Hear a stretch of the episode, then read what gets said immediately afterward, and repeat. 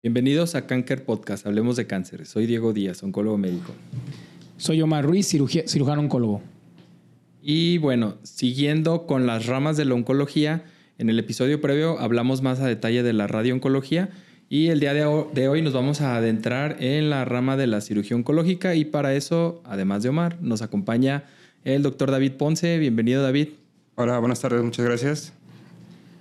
Muy bueno, pues aprovechando que pues ahora son los dos cirujanos oncólogos, pues creo que estaría bien que ambos se presenten y que digan algo pues de su formación o lo que quieran comentarle así de forma general. Eh, bueno, yo hice la carrera de medicina en la Universidad de Guadalajara. Eh, posteriormente, después de los seis años de la carrera, hice cuatro años de cirugía general en el Hospital Centenario Miguel Hidalgo de Aguascalientes por parte de la Universidad Autónoma de Aguascalientes. Y finalizando esos cuatro años, eh, me fui a la Ciudad de México, al Instituto Nacional de Cancerología, a realizar la, la subespecialidad de cirugía oncológica, que consta de tres años. Y igual, pues yo ya hemos estado ahí en los podcasts. Yo soy Omar Ruiz, igual soy cirujano oncólogo. También estudié en la Universidad de Guadalajara. Eh, hice mi eh, cirugía general, la hice en el, en el IMSS, en el Centro Médico de Occidente, y después hice cirugía oncológica en el INCAN igual en el Instituto Nacional de Cancerología en la Ciudad de México y después hizo oncología torácica en igual en el Instituto Nacional de Cancerología. Entonces, pues prácticamente para poder ser cirujano oncólogo, eh, pues tendríamos que hacer primero cirugía general, bueno, medicina, después cirugía general y después cirugía oncológica. Entonces, pues prácticamente esa es la formación de un cirujano. En, en, general, ahí estábamos platicando en el episodio previo de la radioterapia oncológica, ¿no? O sea, de qué papel tenía. Y pues bueno, ah, David, o sea, para que más o menos para la población, el papel, pues digo, cirugía, todos entienden, o la gran mayoría entiende el término cirugía y la mayoría tenemos familiares que han terminado en un procedimiento quirúrgico, pero a grandes rasgos, ¿tú qué dirías que es o cuál sería el prototipo de un cirujano oncólogo? ¿Cuál sería su diferencia o su, mm, pues sí, la diferencia entre las demás? Pues eh, yo creo que algo muy importante que tenemos que tomar en cuenta es que el cirujano oncólogo tiene la capacidad de hacer un diagnóstico, hacer una etapificación de la enfermedad del cáncer y a la vez también tiene la capacidad de poder ofrecer, ofrecer un tratamiento. Hay que tener en cuenta, y como se comentó en el episodio previo de la radioterapia, la función del cirujano oncólogo puede ser de diversas maneras, tanto desde el diagnóstico, el tratamiento e inclusive hasta un manejo paliativo para poder ofrecer alivio de síntomas con manejo quirúrgico. Creo que esos son los tres pilares fundamentales del cirujano oncólogo, diagnóstico, tratamiento, inclusive paliación. Vale. Y en la parte del diagnóstico, ¿cuáles son como las herramientas que tienen para hacer diagnóstico? Nosotros eh, forzosamente eh, nos apoyamos de los estudios de imagen y la valoración clínica del paciente. Es algo indispensable conocer al paciente, poderlo revisar, hacer una adecuada exploración física y complementarlo con los estudios pertinentes dependiendo de cada caso. Nosotros siempre vamos a solicitar exámenes de laboratorio, estudios de imagen y con ello hacemos una impresión diagnóstica que muchas veces se debe de concluir con un estudio histopatológico. ¿Qué significa esto? Una muestra de la sospecha del tumor o de donde creemos que está el tumor para poder evidenciar que realmente está, eh, estamos ante un caso de cáncer. Nosotros como cirujanos oncólogos tenemos la posibilidad de hacer eh, biopsias dirigidas que con esto podemos tener la información y con ello hacer un diagnóstico correcto. En general, nosotros también siempre vamos de la mano, hemos platicado mucho del manejo multidisciplinario, ¿no? Y generalmente cuando, como comentaba Ponce, antes de hacer un tratamiento por una cirugía eh, oncológica, pues siempre es importante tener, casi siempre, no siempre, pero la mayoría de las veces tener un diagnóstico antes, ¿no? Para poderse ofrecer un tratamiento oncológico. No es lo mismo llevar un paciente a una cirugía sin un diagnóstico que cuando ya tenemos un diagnóstico, ¿no? Por poner un ejemplo de un tumor del colon o lo, que quiera, ¿no? Y eh, parte de respondiendo también a lo que decía Diego, pues nosotros nos, apoyamos mucho también, ya lo hemos hablado, ¿no? De, de endoscopistas, de radiólogos intervencionistas y todo. Pero cuando por estos medios no es factible, pues también tenemos la cirugía como una herramienta diagnóstica, ¿no? Diagnóstico terapéutica y pues ya sea pues, puede ser por cirugía abierta, por cirugía de mínima invasión, por la paroscopía, por tracoscopía o por pues ya con lo novedoso del robot, ¿no? Pero también puede utilizarse, hay, algún, hay muy pocos casos en la realidad que tengamos que llevar un paciente a cirugía para tomar una biopsia. La realidad es que ya es muy remoto, ¿no? Afortunadamente, pues todo evolucionando, ¿no? Y ahorita que tocan ese tema de la parte de que las biopsias y la operación, entonces antes de entrar a cirugía, ya después de que hicieron toda esta evaluación, que se discutió en el equipo multidisciplinario y que dicen este paciente es candidato a cirugía. Digo, esto sería como en el mundo ideal, ¿no? De que se discute entre todos y se busca cuál es el mejor o la mejor opción para el paciente, pero en muchos lados muchas veces el paciente llega con ustedes porque pues piensan cáncer y dicen, si me lo quitan, me curan.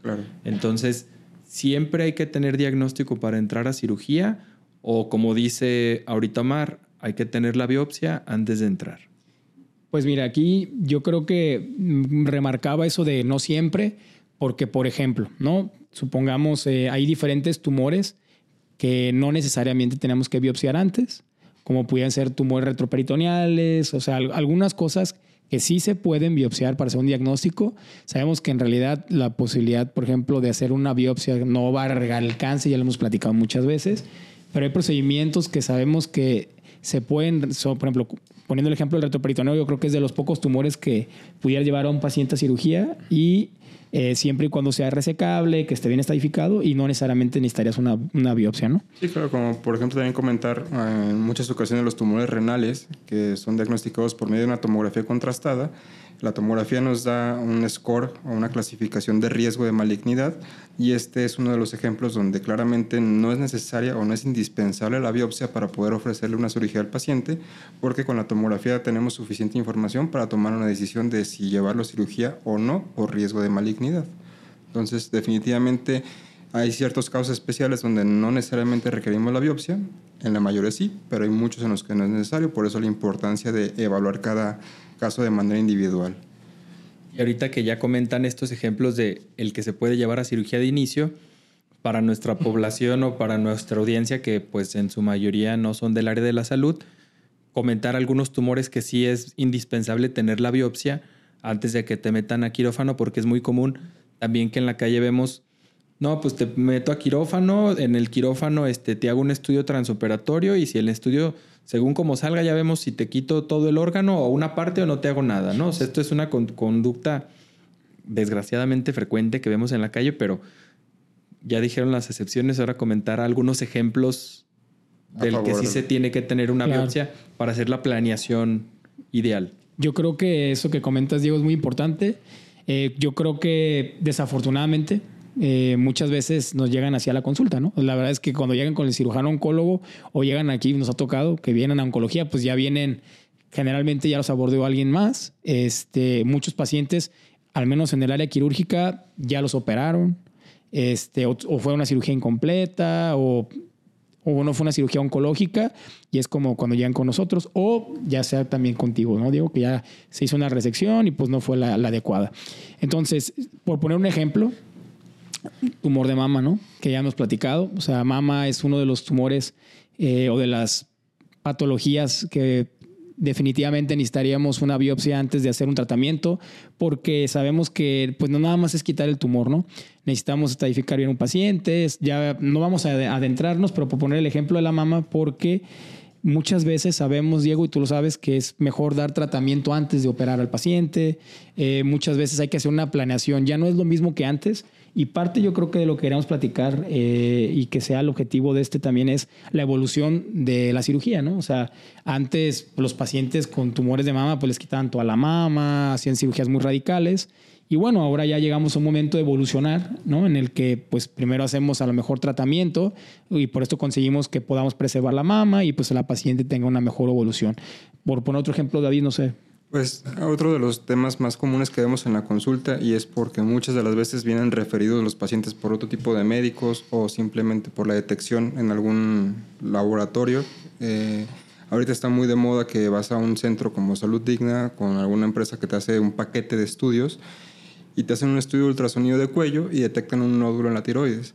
Es un, un problema muy común que vemos en la consulta, es de las neoplasias más frecuentes que hay en, en, en México inclusive.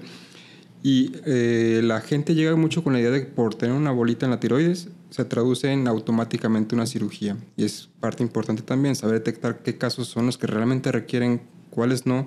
Y en específico en cáncer de tiroides es importante saber si estamos ante un caso de cáncer previamente con una biopsia para poder hablar con el paciente y establecerle realmente qué procedimiento requiere. Porque también eso es algo muy importante, la comunicación entre nosotros con los pacientes y que estén enterados de realmente qué es lo que necesitan y por qué motivo. Yo creo que la, la palabra más importante aquí sería información, tanto para el médico y poder hacer una buena conducta, y información para el paciente para que sepa contra qué está eh, luchando. y ahorita justo decías una parte muy importante, lo de la preservación de órgano.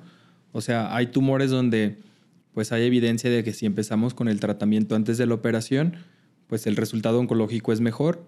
Y en algunos otros incluso está esta opción de preservar órgano como puede ser Además de mama, pues también algunos tumores de laringe o la vejiga. El recto, recto inferior. Recto, o sea, hay tumores donde también nosotros tenemos como la evidencia de que el tratamiento sistémico, ya sea con o sin radioterapia, es mejor si lo damos antes de la operación, porque a veces cuando se propone después de la cirugía, pues no son las condiciones ideales o no se demuestra en ciertos tumores que el beneficio sea igual que si lo hubiéramos dado antes, ¿no? Entonces, como para resaltar la importancia de tener un diagnóstico cuando está indicado médicamente, ¿no? Sí, también aquí quisiera recalcar, digo, digo, también páncreas, ¿no? Definitivamente la gente cuando escucha un tumor de páncreas dice, pues que me lo quiten, ¿no? O sea, y, no independientemente de todo lo demás. Y ya lo hemos platicado, lo platicamos en el podcast y si no lo vieron, los invito a que lo vean. La realidad es que ahí sabemos que ha cambiado. Digo, desafortunadamente, pues antes todo, y yo creo que todavía esa sigue siendo conducta de muchas personas y llevar de, inicio a una cirugía no siempre es la opción por la biología del, de, este tipo de tumor, no por poner otro ejemplo. Y yo le preguntaba a David hace rato, y seguido, como en pláticas entre cirujanos, oncólogos y todo, surge el que cuál es el diferenciador, como de, dices, bueno, por ejemplo, un coloproctólogo, pues colon y recto. Un eh, cirujano torácico, pues cirugía de tórax y todo lo que implica la parrilla costal. Y en general dice, bueno, y si el, cirujano oncólogo, yo te preguntaría, David, antes de yo dar mi, mi contestación, ¿tú qué dirías? Oye, pues tú, bueno, pues cirujano oncólogo, ¿cirujano de qué? Pues yo creo que podemos establecer que el cirujano oncólogo es un cirujano muy completo. Afortunadamente tenemos la capacidad de operar prácticamente en cualquier sitio por nuestro adiestramiento. De manera global, podríamos decir que únicamente no nos metemos a tumores de cerebro y a tumores de corazón. Prácticamente todas las demás áreas del cuerpo tenemos la capacidad de resolverlo. Entonces yo creo que eso nos da una versatilidad sobre qué áreas podemos trabajar. Y otra parte muy importante de lo que comentaba Omar, em, la medicina en México es diferente a la medicina en otros países, como en Estados Unidos. Y por poner un ejemplo, no hay una especialidad de cirugía oncológica realmente en Estados Unidos. Cada cirujano se va formando en su área en específico, como decías. El coloprocto hace tanto cirugía de cáncer como no. El, el otorrino opera tiroides en Estados Unidos. Pero aquí el diferenciador en México es que nuestra especialidad de cirugía oncológica nos ayuda a comprender la enfermedad y el comprender la enfermedad nos da más herramientas para que el pronóstico sea mejor para el paciente. Entonces, ¿qué quiere decir esto? Obviamente un coloproctólogo puede operar el colon y el recto, un cirujano oncólogo también, pero el diferenciador es el conocimiento de la enfermedad y saber qué opciones son mejores para el paciente.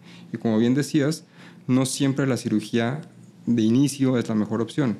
Muchas veces tenemos que echar mano, como ya se platicó en otros podcasts, del equipo multidisciplinario que lo involucran el oncólogo médico, el radiooncólogo, para poder ofrecer un mejor tratamiento para el paciente.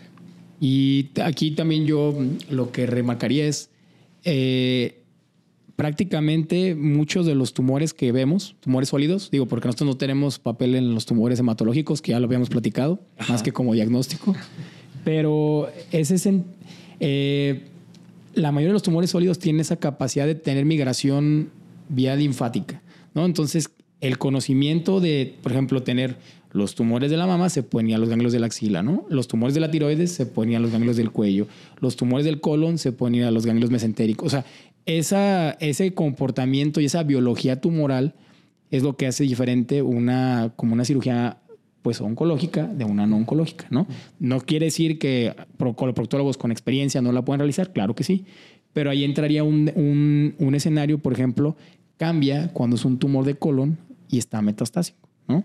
Ahí es cuando en realidad exige mayor conocimiento tanto de saber esa relación multidisciplinaria, de saber, bueno, opero primero la enfermedad que está afuera, opero el tumor primario, opero los al mismo tiempo. Son cuestiones que Creo que ese es un diferenciador muy importante, hablando de una neoplasia muy común, como son los tumores del colon, ¿no? No sé.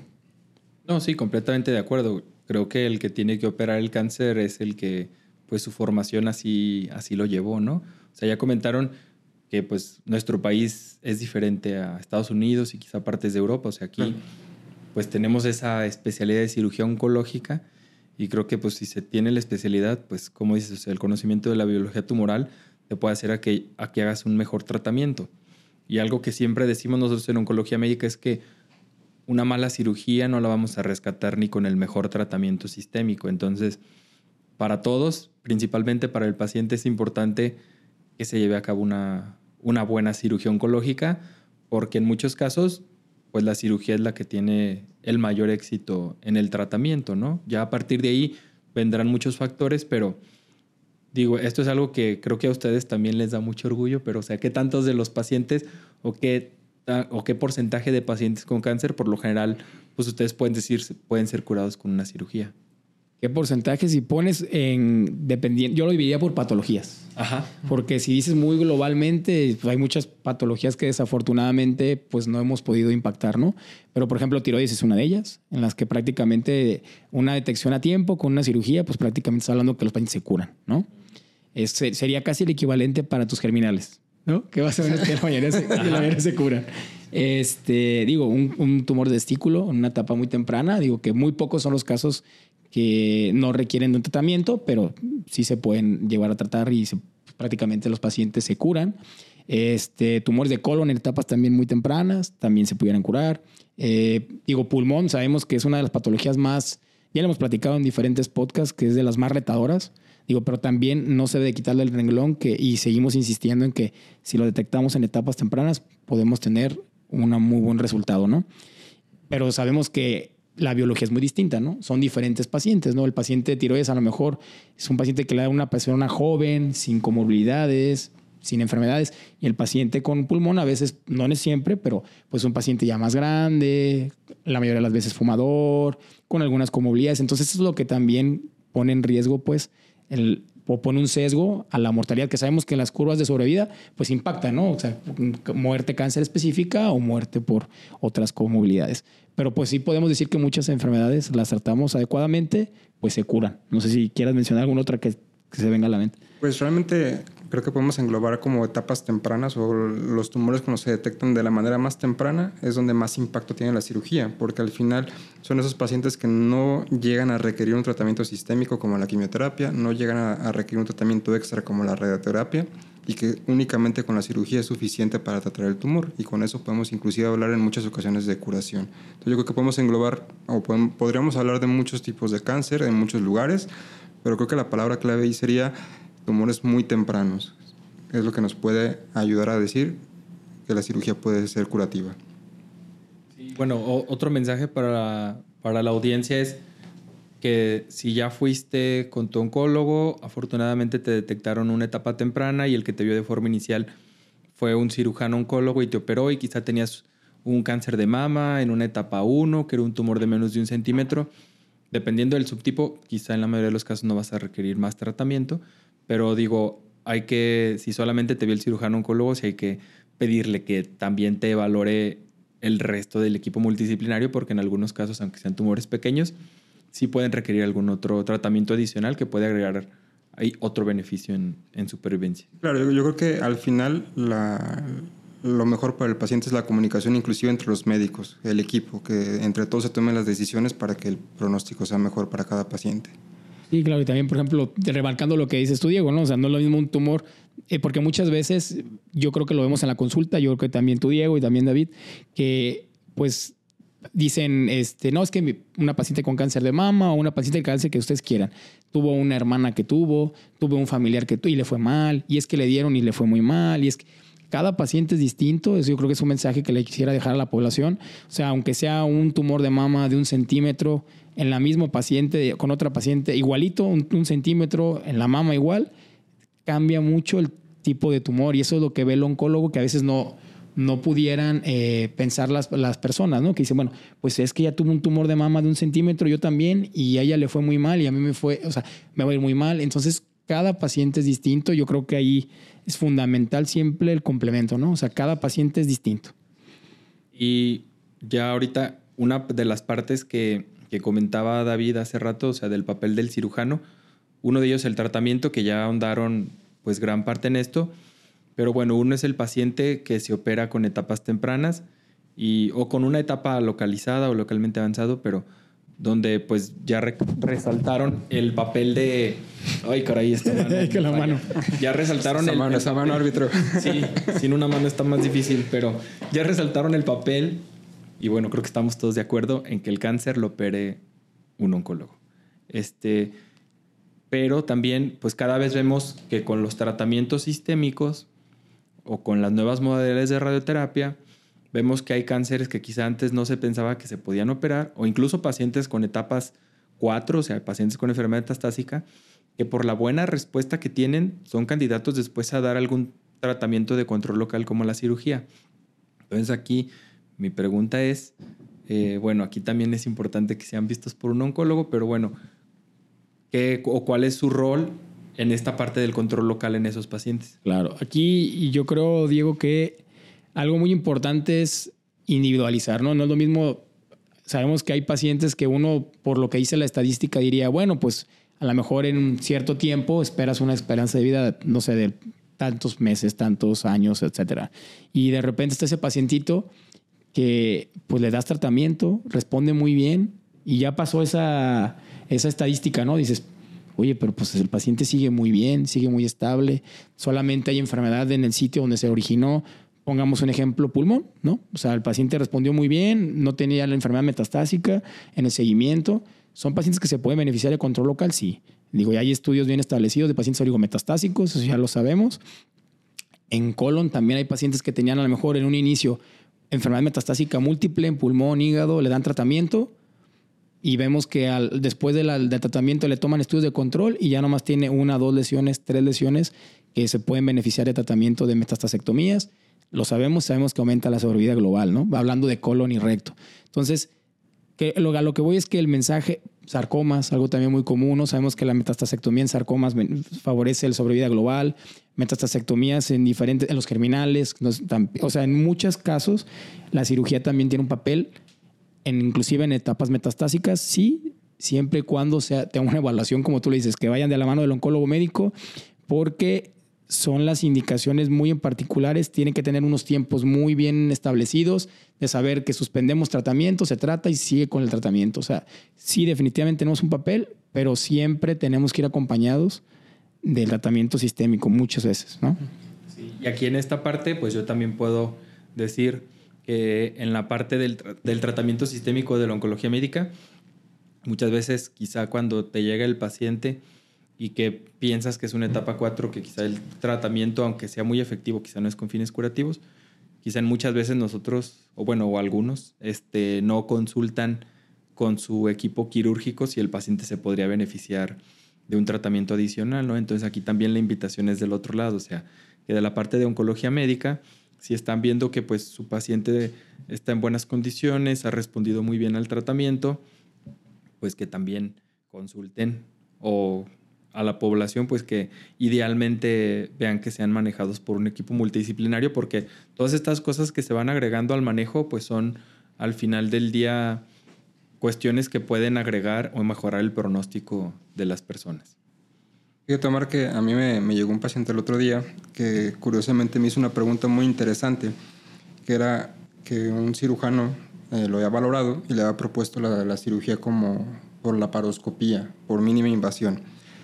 Sabemos que la cirugía quizás es el modo de tratamiento más antiguo que hay con el cáncer porque fue el primero que se inició. Obviamente sabemos que conforme ha avanzado la historia, las cirugías han bajado de tamaño, han sido menos radicales, con mejor pronóstico para el paciente, mejor calidad de vida.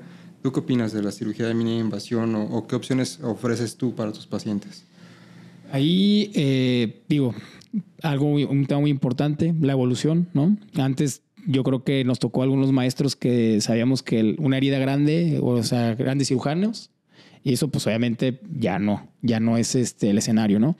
Creo que la mínima invasión es hay que adaptarla, ¿no? O sea, no siempre, desafortunadamente, no todo lo que se lee se traduce en, aquí en nuestra población, ya lo había dicho.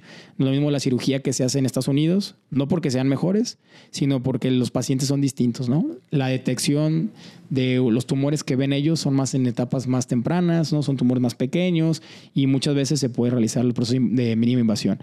Por ejemplo, por poner un ejemplo, colon. Digo, colon es una de las patologías que yo creo que definitivamente la mínima invasión. Para la población en general, mínima invasión nos referimos a la paroscopía, a lo de la cirugía láser, a lo del robot, ¿no?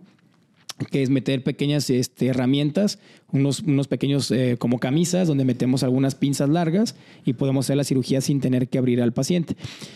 Pero yo creo que aquí tienes que individualizar al paciente. Si tienes un, un, paciente con un tumor muy voluminoso, que afecta bastantes órganos, que probablemente en vez de tardarte 3, 4 horas con una cirugía abierta, tú vas a tardar 12 horas con una cirugía de mínima invasión, pues definitivamente pues ya no fue tan mínima invasión, ¿no? O sea, al final ya se tradujo en 12 horas de cirugía que el paciente pues es un trauma para el cuerpo, ¿no? Entonces creo que la elección del paciente, una frase que nosotros nos, impacta mucho en, el instituto, que yo creo que también tú la recuerdas, Diego, es, eh, o sea, de la, biología del tumor, ¿no? O sea, la que la biología del tumor es la reina, que muchas veces la elección del paciente siempre va a ser, pues, el resultado, ¿no? El éxito. Claro, saber evaluar bien cada caso. Sí. Y ahorita que dices lo de heridas grandes, grandes cirujanos, y que hablan de lo de la evolución, ¿Cómo le podrían contar a nuestra audiencia, o sea, qué es lo que se ha ganado con esas cirugías que cada vez son menos extensas? O sea, pueden citar, no sé, algún ejemplo en mama si quieren, o en pulmón, o en lo que quieran, o sea, de qué es lo que se ha ganado al hacer esas cirugías, pues quizá más conservadoras.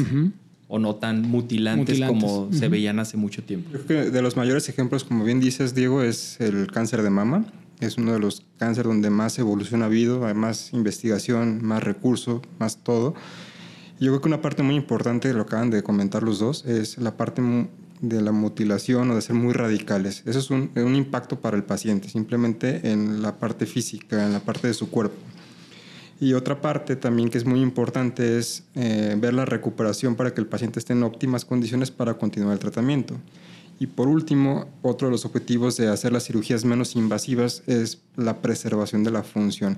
Si bien una cosa es preservar el órgano, como ya comentamos, también no tiene mucho sentido preservar un órgano que no funciona o que no va a servir de manera adecuada. Entonces, en el, en el hecho de cáncer de mama, siempre tenemos que hablar como que el cáncer de mama se tiene que jugar la mama con la axila, siempre van de la mano, tenemos que evaluar ambas partes. Entonces, el preservar la mama habla de ser menos agresivo con el paciente, menos dolor, una recuperación más rápida y obviamente el beneficio estético también para el paciente y de la seguridad de la persona de que preserva su órgano. Y por la contraparte, en la axila, quizá uno piensa, bueno, ¿qué diferencia hay de quitar muchos ganglios a quitar pocos ganglios en la axila, que es algo fundamental de la cirugía de cáncer de mama? Y eso viene realmente de la mano con la parte de la función y de la parte de las complicaciones el reducir un tamaño de una cirugía con los mismos objetivos oncológicos, con el mismo beneficio que una cirugía radical, le permite al paciente adaptarse más fácilmente y continuar con su calidad de vida de la mejor manera. No sé qué opinas tú, Omar, al respecto. Definitivo. Yo acá pondría, por no tomar mama, pondría otro ejemplo muy común, colon, ¿no? Eh, beneficios de la mínima invasión, ya sea la paroscopía o robot, pues es el dolor, ¿no? Simplemente la evolución del paciente digo, antes era, operaban un cáncer de colon y nos tocaba verlo, ¿no? Cinco seis días de ayuno, siete días de ayuno. Y pues la realidad es que ya con la evolución de ERAS, que es como una guía de, nutrición del paciente, pues son pacientes que operas y al día siguiente ya están tomando líquidos y al segundo día están comiendo dieta blanda, se van más rápido de... O sea, ha evolucionado mucho, ¿no? Antes era el temor de lo conecté, lo dejar en ayuno para que la unión no se abra. La realidad es que eso ha evolucionado y es por eso es importante el grupo integral, ¿no? Si tiene un grado de nutrición, pues lo nutro antes, luego lo opero. O sea, siempre hay tiempo, no hay, no hay nada de que, pues ya, al menos que esté obstruido, ¿no? O sea, eso ya es otra cosa, otro tema. Y a lo que voy con lo de la mínima invasión es, definitivamente no es lo mismo una herida abierta, tener al paciente con la herida completamente, pues todo a lo largo de la cirugía, con separador, estar moviendo, a tener tres, cuatro heridas, cinco heridas, este, abrir nada más para sacar la pieza, porque digo, algunos se preguntarán, oye, pues si el tumor está grande, pues ¿por dónde lo sacan, no? Se hace una herida pequeña, se saca la, pieza y se conecta y todo está perfecto. Hablando del colon. ¿Qué beneficio tiene la laparoscopía del robot? ¿O qué beneficio más bien tiene el robot sobre la laparoscopía? La ventaja del robot es la visión que le da al cirujano, que te deja ver mejor las, los tejidos. La realidad es que necesitas adaptarte. Si tienes una cirugía, si tienes una experiencia ya por la laparoscopía, es más complejo que te adaptes al robot porque tiene ciertas mañas de la cirugía laparoscópica, que los que somos cirujanos pues sabemos a qué nos referimos. Y en cuanto al robot, los trócares, que es algo muy importante, como están en un terreno, están sujetados por los brazos del robot, digo, también quiero decirle a la audiencia que el robot no es que opera al paciente, ¿no? Los opera un cirujano en una plataforma y el robot hace lo que el cirujano dice, ¿no? Pero esos trócares tienen un movimiento y un sentido de, menos trauma para la herida. Por eso los pacientes, si algo que sí tienen, es que el dolor de la herida es mucho menor, porque esos trócares se movilizan en un eje que mueve el robot de una manera pues muy, muy, muy precisa. Entonces, eso sí beneficia y sí mejora la, la, la, evolución de los pacientes, ¿no? Pero yo creo que a la, regresando a la pregunta de David, elección del paciente, ¿no? Si el paciente le va a ir bien con cirugía de mínima invasión, excelente. Pero si tú sabes que se va a complicar y que al final te vas a aventar 3, 4 horas, 5 horas, 6 horas de cirugía de mínima invasión y al final vas a terminar abriendo porque no se complicó, pues digo, al final se va perdiendo el beneficio. Entonces tienes que escoger bien. Creo que un último comentario al respecto de eso, eh, para la audiencia en general, siempre es importante que tu oncólogo te explique qué tipo de tumores son viables para cirugía de mínima invasión y no tanto por el tamaño o por la condición, sino simplemente por el conocimiento de cómo se comporta el cáncer. Por poner un ejemplo, el cáncer cervicuterino es uno de esos cáncer que a pesar de que el tumor pueda estar chiquito, a pesar de que el tumor pueda ser pequeño, que se pueda quitar por mínima invasión, hay estudios mundiales internacionales que te demuestran que la laparoscopía en cáncer cervicuterino no les da un beneficio oncológico. Entonces hay que ser muy cuidadosos en qué tipo de neoplasias definitivamente sí tiene una cabida la mínima invasión y en cuáles definitivamente no, porque también hay que considerar esa parte, que no todos los tipos de tumores son candidatos para cirugía de mínima invasión. Definitivamente. Y por ejemplo, ahorita que está muy de moda el robot, ¿cuáles son los tumores que sí se pueden operar por robot? Por robot, bueno, si le preguntas a, a en general dónde hay más beneficio, aquí hay que hablar un poquito de la evolución de la cirugía robótica iniciaron definitivamente los que tienen mayor experiencia o que iniciaron o que tuvieron más empuje fueron los, los urólogos en la cirugía de próstata, ¿no? Entonces, cirugías de pelvis, definitivamente las próstatas con robot, digo, es algo que ya es un estándar, Cirugía de recto, cirugía de recto con robot también sería una de las cirugías que yo diría, definitivamente el robot lleva una, y es superior por la el ángulo y la capacidad de alcance que tienes de llegar hasta el fondo, ¿no? Hasta la parte más, sobre todo, por ejemplo, en hombres que tienen una pelvis muy, estrecha, pues, definitivamente cirugía de recto. Ha, ha, ido evolucionando en cirugía general, también lo, están utilizando en plastillas ventrales, en vesículas, en apéndices, pero definitivamente yo creo que esas cirugías oncológicas son de las que más se benefician. Se está utilizando también ya en en tórax cada vez hay más cirujanos eh, torácicos o robóticos. Digo, definitivamente es algo que va también a cambiar, ¿no? También con el cambio de la cirugía de pulmón, que cada vez también vamos, estamos migrando de lobectomías a resecciones anatómicas, sublobares, pues también va de la mano con el robot, ¿no? Pero definitivamente necesita una curva, ¿no? O sea, esa de saber elegir qué paciente va a cirugía robótica, qué beneficio le voy a dar y si en realidad lo voy a alcanzar. Si es un paciente que lo voy a operar por robot, todo muy padrísimo, pero al final no va a obtener los, los beneficios de la cirugía robótica, pues creo que sí tenemos que irnos con, con mucha, mucha cautela. Otro problema con el robot, que es la disponibilidad, ¿no? Desafortunadamente no, todos tienen el alcance de, de, si no tienen un seguro de gastos médicos, de poder a lo mejor solventar una cirugía robótica. No es tan, no es tan costosa si comparamos en realidad la laparoscopía con el robot pero definitivamente sí es un poco más elevado, no tanto que una cirugía laparoscópica, pero es otro de los problemas. Y pues en Guadalajara, por ejemplo, por ponerte este ejemplo, la disponibilidad solamente hay dos robots, un robot aquí en el Ángeles del Carmen y otro robot en, en el Real San José Villarreal. No hay más. En Ciudad de México sí hay más robots. Digo, cada vez hay más disponibilidad de robot. Hay diferentes plataformas que vienen empujando. Entonces, definitivamente, pues algo que va a ir cambiando, ¿no? Y hay que adaptarse y hay que pues como siempre actualizarse, ¿no? Pero yo creo que sí, definitivamente es una herramienta muy útil. Eh, cada vez tiene más cabida en, en, cáncer y definitivamente pues hay que aplicar. ¿Y cualquier cirujano oncólogo puede operar por robot? Esa es otra. Eh, ningún, o sea, no cualquier urologo, no cualquier cirujano, no cualquier cirujano oncólogo tiene que tener una certificación. Eh, ahorita nada más eh, existe avalado una plataforma aquí en, en México, ¿no? Y prácticamente en el mundo cada vez va empujándose más, digo, pero tienes que ser certificado por una empresa que te dice si eres apto o no eres apto para cirugías robóticas.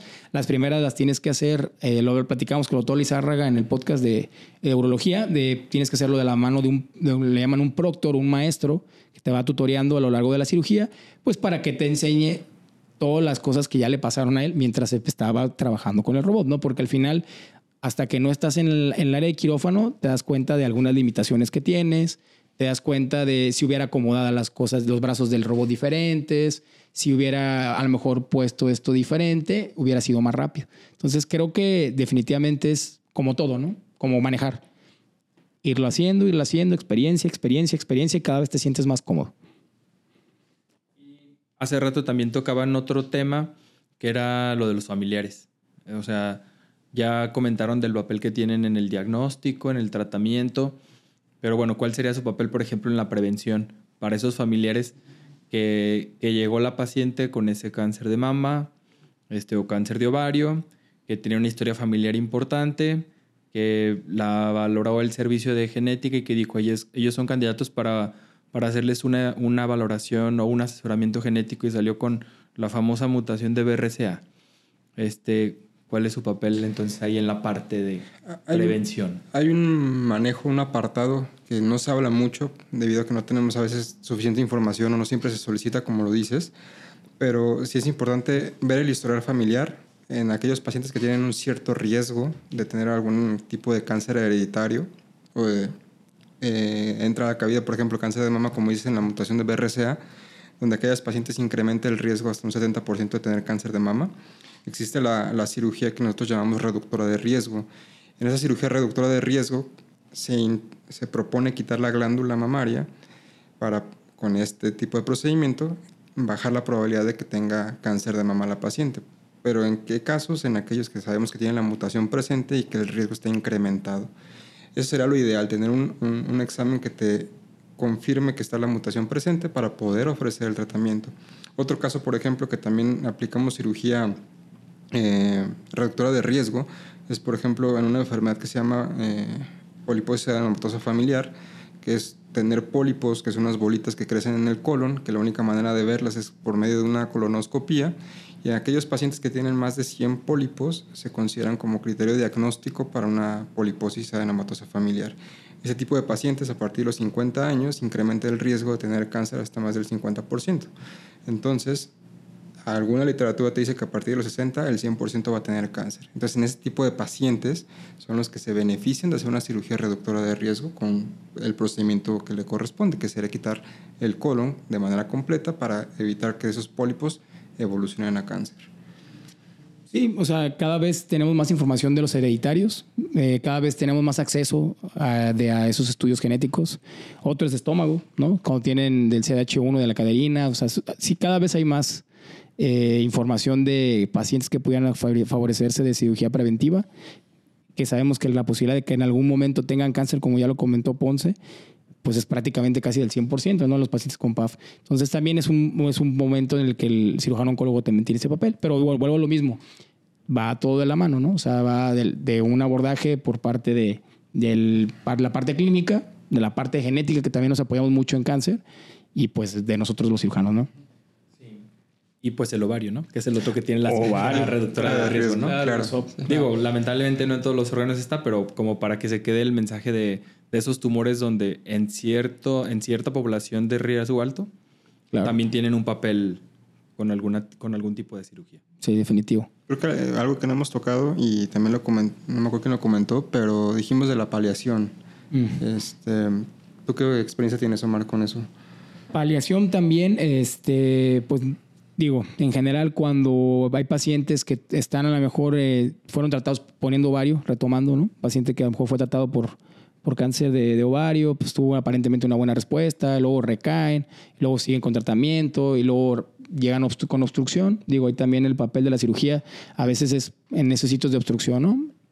Digo, eh, definitivamente a, lo, a, lo, mismo que platicamos de radioterapia, ¿no? Digo, hay momentos a lo largo de la enfermedad que la especialidad, algo que me gusta platicar con los pacientes es que es como una estafeta, ¿no? O sea, eh, a lo mejor inicia un paciente con un diagnóstico que a lo mejor, no sé, lo vio el oncólogo médico, ¿no? Lo viste tú, Diego, no sé. Y este, le hace el diagnóstico, lo opero, le das tratamiento o le da el tratamiento el oncólogo médico y después ese paciente hay que vigilarlo de por vida, ¿no? Sabemos que el paciente que es oncológico o sea, aunque tenga una alta posibilidad de curarse, debe requerir una vigilancia estrecha, porque en cualquier momento puede regresar la enfermedad. Sabemos que hay etapas más importantes, ¿no? A lo que voy con esto es que yo les platico que es como una estafeta, ¿no? O sea, en este momento, pues el que tiene el papel es la cirugía. Se hace. Y luego, en el siguiente momento, probablemente oncología médica. En algún momento, a lo mejor radioterapia. Y a lo largo de la línea del tiempo en ese paciente probablemente vuelva a aparecer cirugía, ¿no? Por ejemplo, paciente con obstrucción, un paciente con algún sangrado, un paciente a lo mejor para diagnosticar si la enfermedad regresó, se te requiere una biopsia y la única opción a lo mejor la cirugía. Entonces, creo que esto es como una, el utilizar adecuadamente las fichas, ¿no? En qué momento de, debe aparecer. Bueno, creo que ya hemos tocado muchas cosas importantes. No sé si para finalizar, ¿algún mensaje final para, para, la audiencia?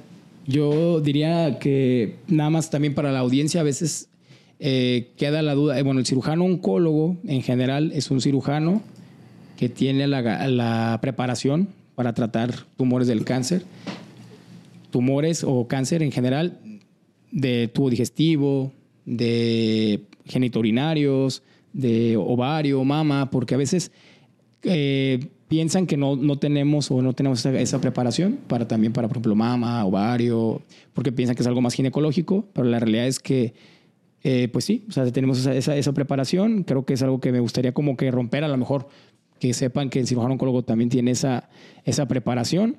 Definitivamente eh, que la gente se acerque siempre, que no tenga miedo, ¿no? O sea, que siempre eh, cuando el paciente está diagnosticado de cáncer o algo, lo primero que quieren hacer es quitárselo o que se acabe ya, ¿no?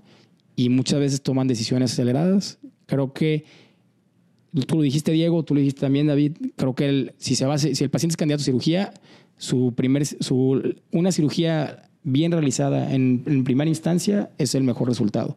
Como tú también lo ves en tratamiento sistémico, el mejor tratamiento es el primer. Eh, cuando el paciente está diagnosticado de cáncer o algo, tomar con calma y decisión a, para tomar las decisiones de operarse, de darse un tratamiento, porque no es algo que tenga que hacerse ya, ¿no? Tienen tiempo de buscar, de informarse, de acercarse y digo, y al final este es el fin de estos podcasts, ¿no? Que también se puedan orientar y quitar un poquito ese miedo. Yo tengo un comentario al respecto también, como mensaje para la audiencia. Muchas veces llega la, la gente diciendo, es una cirugía de urgencia. En cáncer hay muy pocas urgencias reales ¿Qué significa esto? Un tumor que está sangrando y que no para el sangrado, un tumor que no te deja respirar, eso son urgencias reales. Todos los demás pacientes que tienen un problema de un diagnóstico de cáncer es un paciente prioritario. Hay que hacer las cosas en su debido momento, pero también que no se dejen enganchar que por la sospecha de cáncer es una urgencia, una cirugía. Entonces, ¿a qué voy con esto? Acérquense con algún oncólogo, con el oncólogo que tenga de confianza expresen cómo está la situación, qué estudios tienen, que sean evaluados de manera multidisciplinaria, porque como bien dijo Omar, la primera decisión impacta en el pronóstico del paciente y una buena decisión al principio asegura muy probablemente que el resultado de la cirugía, del tratamiento, sea lo más favorable. Y haciendo hincapié en otro comentario que también hizo Omar, ningún caso es igual. Entonces, no porque mi hermana, mi vecino tuvo el mismo problema que yo, significa que nos van a ofrecer el mismo tratamiento y nos va a ir de la misma manera. Entonces, por eso es indispensable que cada paciente acuda a su consulta y sea valorado por su equipo de oncólogos. Bueno, creo que a lo largo de los siguientes episodios hablaremos o seguiremos tomando más temas quizá ya más en concreto por patologías, pero creo que con la información que nos han platicado hoy queda algo ya más claro para, para la audiencia, o al menos eso, eso es nuestro objetivo. Es el objetivo. es la idea, sí. es la idea. Y bueno, Pues recuerden que este podcast es informativo, bajo cualquier sospecha o síntoma, acudan con un especialista certificado. Siempre hay algo que hacer. En Canker, tu lucha es nuestra lucha. Síguenos en nuestras redes sociales, Facebook e Instagram. Es arroba canker.oncología. Ya ahora también tenemos en YouTube en el canal. Nos pueden seguir también ahí. En canker.com.mx o contáctanos vía WhatsApp al 33 15 19 47 00.